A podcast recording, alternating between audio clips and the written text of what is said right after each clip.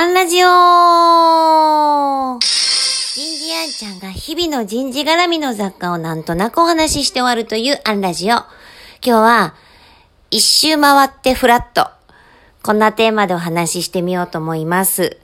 えー、3日ぐらい営業やアンちゃんネタをやってきて、えっ、ー、と、これ、ずっといけるなと思ったんで、今日で最後にしようと思います。で、最後にしようと思うと、結局何が言いたいのか。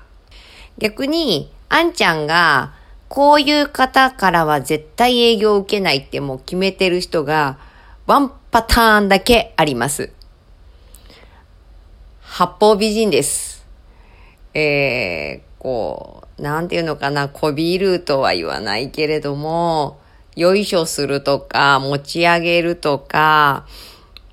過剰にこう、ファンですって言ってくるとか、で、またそう言ってファンですって言ってる方に限ってね、バレるのよね。こう、私が知っている人のところの Facebook に私に対してと全く同じ書き込みしてるとかね。あの、あなた何人のファンクラブに入ってらっしゃるのかしらっていうのはもう、あの、バレないんだったら全然いいんですけど、バレる時点で、あっさいじゃないですか。もうアウトですね、あんちゃん的には。もうそのバッサリ切らないけど、あの、その距離感っていうのはちょっと取るようにしてたりします。逆に言ったら、私も、あの、こびないって言ったら変だな。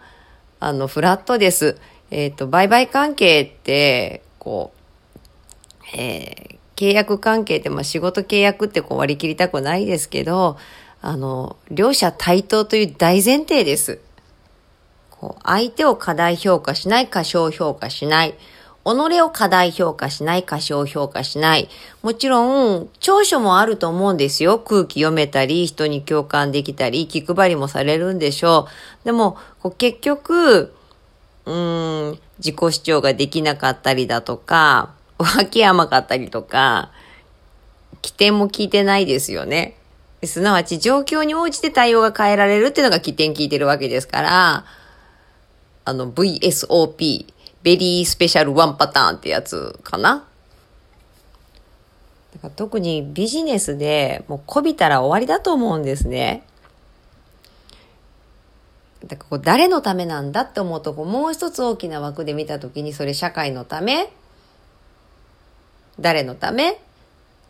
自分のためっていうこう堂々巡りをしながらうん、営業というかまあ仕事するときに一番大事にしてるのはこう、私はこびないっていうところだと、八方美人にはならないということかもしれないです。だからきっと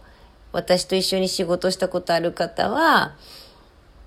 うん、どこかで厳しさとか冷たさは感じられているかもしれないです。ただそれはどこまで行っても短期的であって、中長期的に見たときに、